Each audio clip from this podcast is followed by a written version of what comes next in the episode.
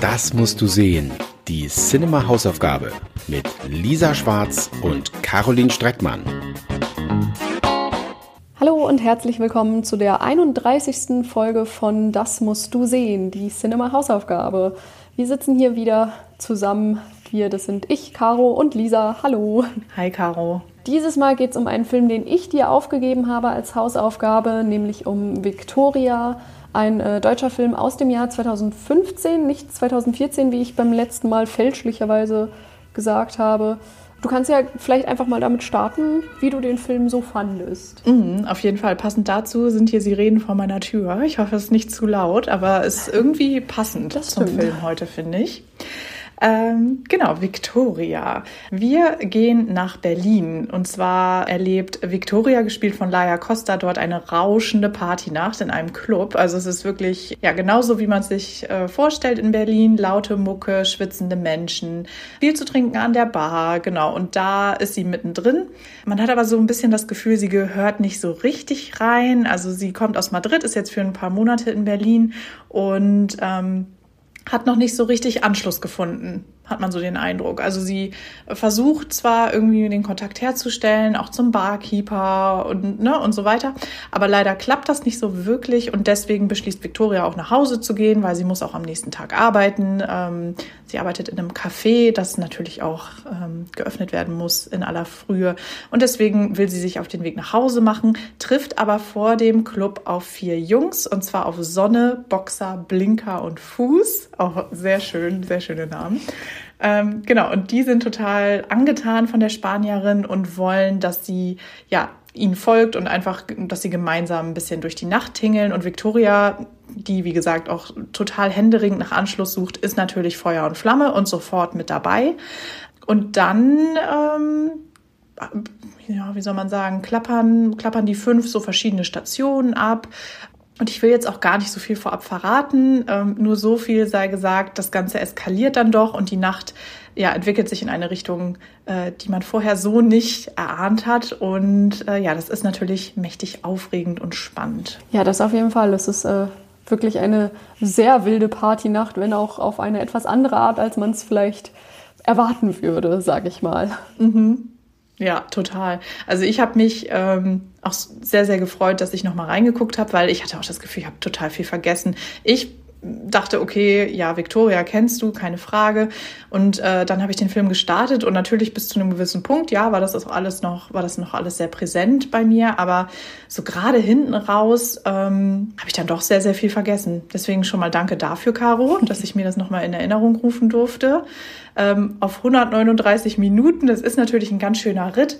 Und ähm, das Konzept von Victoria ist natürlich super cool. Ich glaube, deswegen hast du den Film natürlich auch ausgesucht. Das Ganze ist nämlich ein One-Take-Film. und das ist echt eine mega Leistung. Ähm, Sebastian Schipper hat, wie gesagt, das Ganze in einem Rutsch gefilmt. Das ist natürlich eine mega Herausforderung auch für den Cast. Ähm, zudem sei nochmal gesagt, Laia Costa spielt hier Victoria. Und dann haben wir echt eine super Truppe mit dabei. Frederik Lau, Franz Rogowski, Burak Jigit und Max Mauf. Und die machen das echt super gut. Ich weiß nicht, wie du das siehst. Also ich finde, man ist total Feuer und Flamme. Ja, total. Also ich finde auch, das Faszinierende an dem Film ist halt eben, dass er ja so an einem Stück gedreht wurde und dadurch entfacht das so, ein, so einen richtigen Sog, finde ich, dass man da gar nicht irgendwie sich dem Ganzen entziehen kann. Man ist da so voll mit dabei, man ist einfach auch bei den Figuren die ganze Zeit mit dabei und das liegt zum einen an der Machart daran, dass es eben, wie gesagt, ein One-Take ist äh, und die Kamera da so nah dabei ist, aber es liegt auch tatsächlich an den, an den Darstellern, ähm, weil die auch einfach die tragen einfach dazu bei, dass sich das Ganze so super authentisch aus, anfühlt. Äh, das ist halt auch, glaube ich, die große Stärke an dem Film, dass er einfach so unfassbar authentisch ist. Eben weil die Kamera da so nah dran ist, aber auch weil das Ganze ja tatsächlich sehr improvisiert alles ist vom Spiel her. Es gab wohl ein Drehbuch, das war aber nur wenige Seiten lang. Das hat wahrscheinlich nur so grob aufgelistet, was passiert und wahrscheinlich mehr den Fokus darauf gelegt, wo jeweils die Leute immer sind, wo auch die Crewmitglieder jeweils sein müssen und so, dass man da sich nicht in den Weg läuft oder die Leute nicht da sind, wo sie am Ende sein müssen. Ähm, aber es gab keine Dialoge, schätze ich mal. Die Dialoge wirken auf jeden Fall auch alle, als wären sie improvisiert. Der Großteil ist es auf jeden Fall. Und ähm, auch dadurch kommt natürlich eine große Authentiz Authentizität, da ist das böse Wort, äh, zustande. Auf der anderen Seite auch relativ viel Chaos, weil die Leute natürlich auch durcheinander reden, weil die Kamera, ähm, wenn die Leute irgendwo hingehen oder hinlaufen, dann läuft die Kamera hinterher, dann, dann wackelt das Bild natürlich auch mal. Es ist insofern auch relativ chaotisch an einigen Stellen. Ähm, aber auch das ist halt eben irgendwie so einfach dieser spezifische Look von dem ganzen Film. Mhm. Ja, total. Und ich finde auch gerade so die ersten Minuten, die catchen dich echt sofort, weil du bist mittendrin in dieser Partyatmosphäre. Mhm. Der Bass äh, wirklich wummert dermaßen in den Ohren. Also ich habe auch extra den Film mit Kopfhörern gehört, weil ich mir dachte, komm, das gibst du dir jetzt wirklich, du gibst dir die volle Experience hier. Und äh, das macht halt echt wahnsinnig viel Spaß. Und wie du gesagt hast, viel improvisiert. Ich finde, das merkt man natürlich auch, weil die Gespräche, auch das total, also es hat mich total total so an, an Partyzeiten von früher erinnert, so leicht angetrunken, palavert man da rum und mhm. auch hier so Englisch-Deutsch, die Sprachbarriere. Also es ist super witzig auch, was da so an, an Mix-Geschichten bei rauskommen. Also super lustige Dialoge auch teilweise, bevor es dann natürlich hinten raus super ernst wird und das Ganze in so eine Thriller-Story wirklich abdriftet mit jeder Menge Adrenalin. So viel kann man, glaube ich, verraten. Mhm. Ja, also es ist, wie, wie du schon gesagt hast, wirklich ähm, alles sehr, sehr sehr echt. Also es fühlt sich super echt an. Und auch wenn ich nicht so eine spezielle Partynacht erlebt habe, finde ich, wird man doch total nostalgisch auch ein Stück weit, weil ich weiß nicht, wie es bei dir ist, aber ich feiere jetzt nicht mehr so exzessiv. Von daher, ja, fühlte, fühlte man sich so ein bisschen zurückversetzt. Ähm, ja, und das war auch ziemlich schön, stellenweise. Ja, auf jeden Fall. Also ja, ich hoffe auch, dass du so eine spezielle Nacht nicht erlebt hast mit allem, was da am Ende noch passiert, ohne da viel verraten zu wollen. Darüber wird geschwiegen. Aha. Nee, aber ich fand es tatsächlich auch. Es ist ähm, es, es spricht ja einfach sehr direkt eine junge Zielgruppe an. Es ist sehr nachvollziehbar, eben gerade durch den Anfang, durch das Feiern, durch dieses Freisein, was damit auch so ein bisschen äh, gezeigt wird. Man hat einfach Bock, noch ein bisschen äh, unterwegs zu sein. Dann holt man sich noch ein Wegbier und äh, man quatscht einfach. Man äh, ist einfach irgendwie dann auf einmal total close mit fremden Menschen, die man äh, ein paar Stunden vorher noch gar nicht kannte. Ich glaube, das äh, kennen sicher die meisten und das ist auf jeden Fall sehr gut umgesetzt. Wobei ich da auch am Anfang wirklich gedacht habe, okay, mir könnte das tatsächlich auch gar nicht so passieren, wie es äh, Victoria passiert in der Nacht, weil ich weiß nicht, äh, wie es bei dir ist, aber ich glaube, wenn ich vor einem Club von vier Typen angesprochen worden wäre, wäre ich nicht so bereitwillig äh, mitgegangen. Also da, da dachte ich schon, okay, hier trennen sich schon unsere Wege, weil ich wäre tatsächlich mit dem Fahrrad nach Hause geradelt.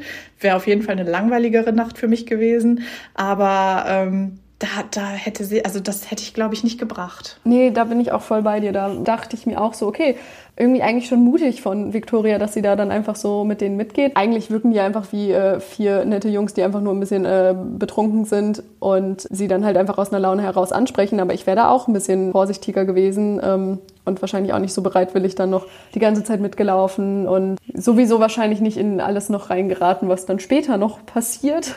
Mhm, mhm. Ich finde nur, ähm, wie du schon gesagt hast, es wird dann auch ein Stück weit natürlich chaotisch, gerade weil so viel improvisiert wird. Und ich finde, der Film hat auch so einige Längen. Also es ist ja dadurch, dass er wirklich über zwei Stunden lang ist, hast du auch zwischendurch so das Gefühl, da geht der Story und auch den Darstellern und der Darstellerin so ein bisschen die Luft aus. Und ich habe dann aber auch das Gefühl gehabt, dass ähm, der Regisseur ganz bewusst so Verschnaufpausen mhm. eingerichtet hat. Also es gibt eine Szene, wo die Gruppe zum Beispiel in einem Fahrstuhl ähm, ist und dann ne, irgendwie aufs Dach fährt. Und da ist dann wirklich auch einfach Musik drüber und ähm, man kriegt auch nicht das Gespräch mit.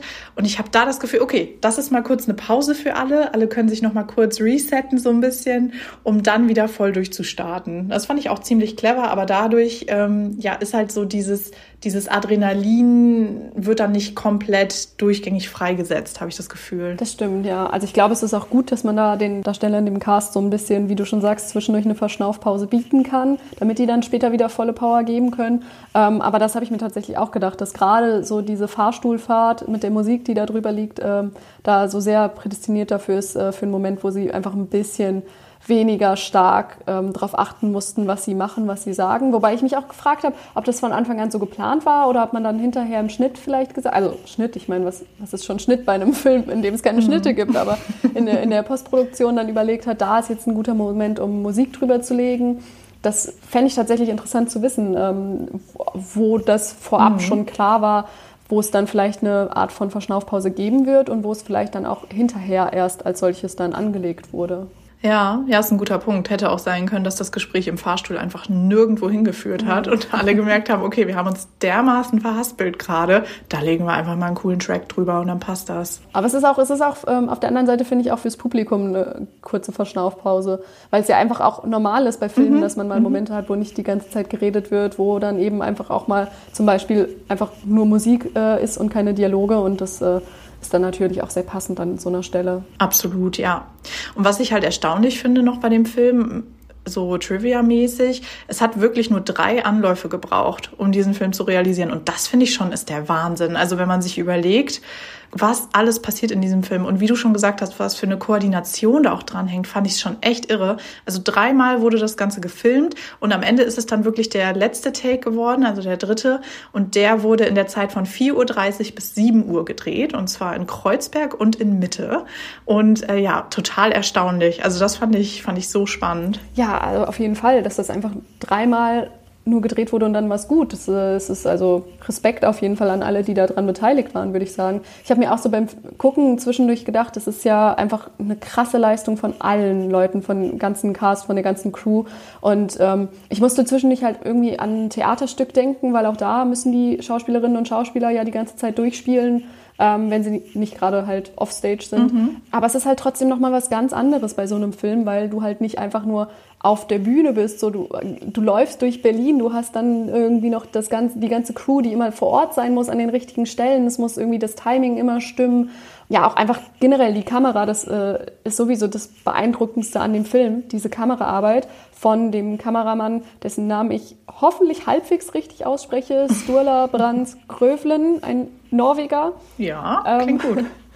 Falls es falsch ausgesprochen ist, ich entschuldige mich vielmals dafür. Aber auf jeden Fall, ähm, ich habe großen Respekt davor, was er da gemacht hat, weil es einfach sehr beeindruckend ist, wie er es mhm. schafft, sich da immer dazwischen zu schieben, wo gerade irgendwie, wo es gerade möglich ist, immer da zu sein, wo der Fokus auch sein sollte. Ähm, er schafft es halt, dass die Kamera wie eine weitere Figur dabei ist, dass man halt als Zuschauer selber auch quasi wie eine weitere Figur mit dabei ist.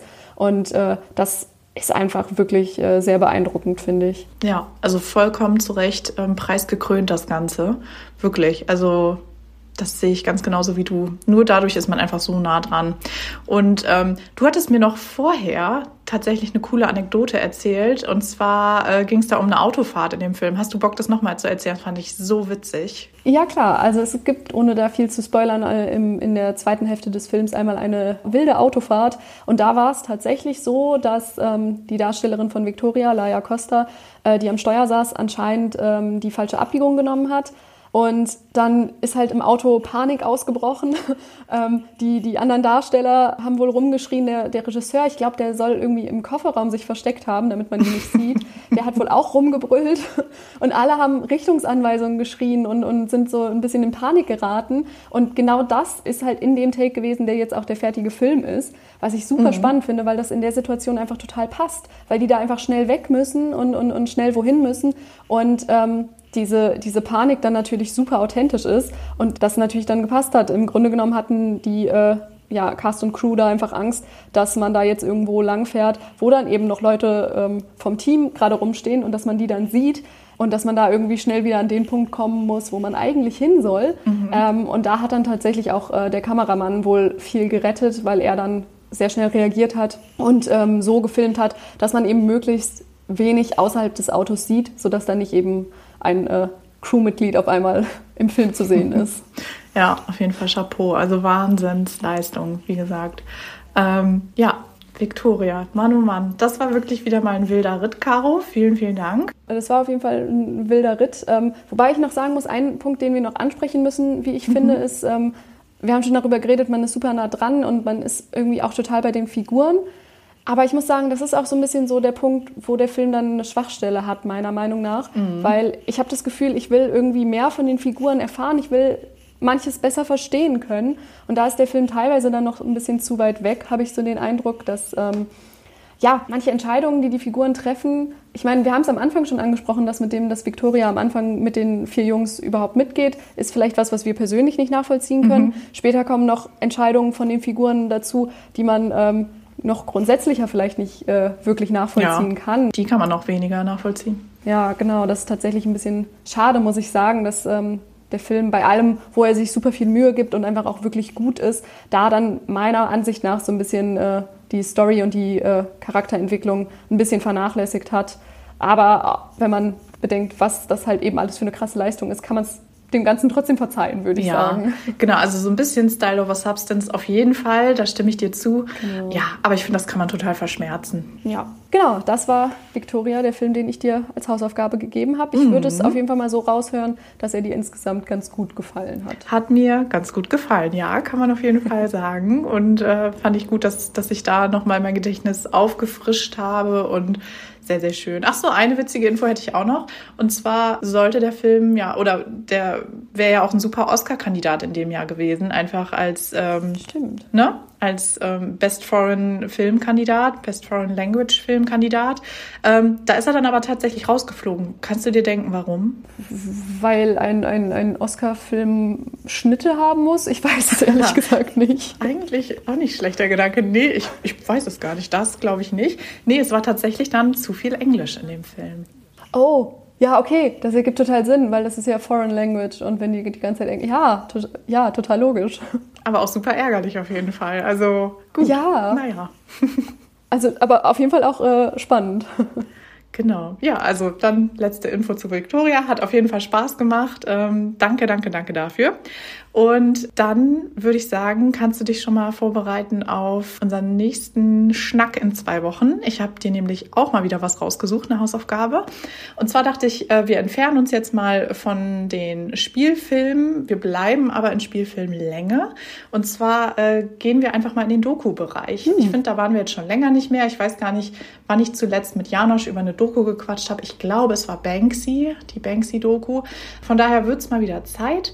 Und ähm, genau, die gibt's auf jeden Fall bei Netflix. Da steht sie zum Abruf bereit. Und es geht um Miss Americana. Das ist die Taylor Swift-Doku. Ich Ah. weiß gar nicht, Caro, bist du ein Swiftie? Äh, nee, eigentlich gar nicht mal so, muss ich sagen. Also jetzt nicht, dass ich sagen würde, boah, ich finde die total scheiße, ich mag die Musik nicht. Ich ähm, bin nur irgendwie einfach überhaupt nicht up to date, was sie so für Musik macht aktuell und sonst wie. Und ich glaube, generell habe ich, äh, kenne ich einfach nicht viel von ihrer Musik. Ähm, insofern äh, bin ich da mal gespannt, was ich dann, wenn schon nicht über ihre Lieder, dann zumindest über ihre Doku über Taylor Swift erfahre. Ja, das klingt doch gut. Also ich, ich mir geht's ähnlich. Ich bin auch kein Swiftie. Ich muss nur gestehen, ihr aktuelles Album Midnights haut mich um. Das habe ich wirklich seit, ach, gefühlt, also mental seit Jahren in Dauerschleife, weil es noch nicht so lange raus ist. Aber ähm, das ist auf jeden Fall super. Falls du irgendwie einen Background-Sound brauchst im Anschluss, dann würde ich dir da auf jeden Fall nochmal das Album ans Herz legen. Ansonsten, wie gesagt, ist die Doku bei Netflix abrufbar und ich bin ganz gespannt, was du sagst. Ja, ich bin auch sehr gespannt und dann werde ich mir mal die Doku anschauen und äh, das Album dann am besten auch direkt anhören.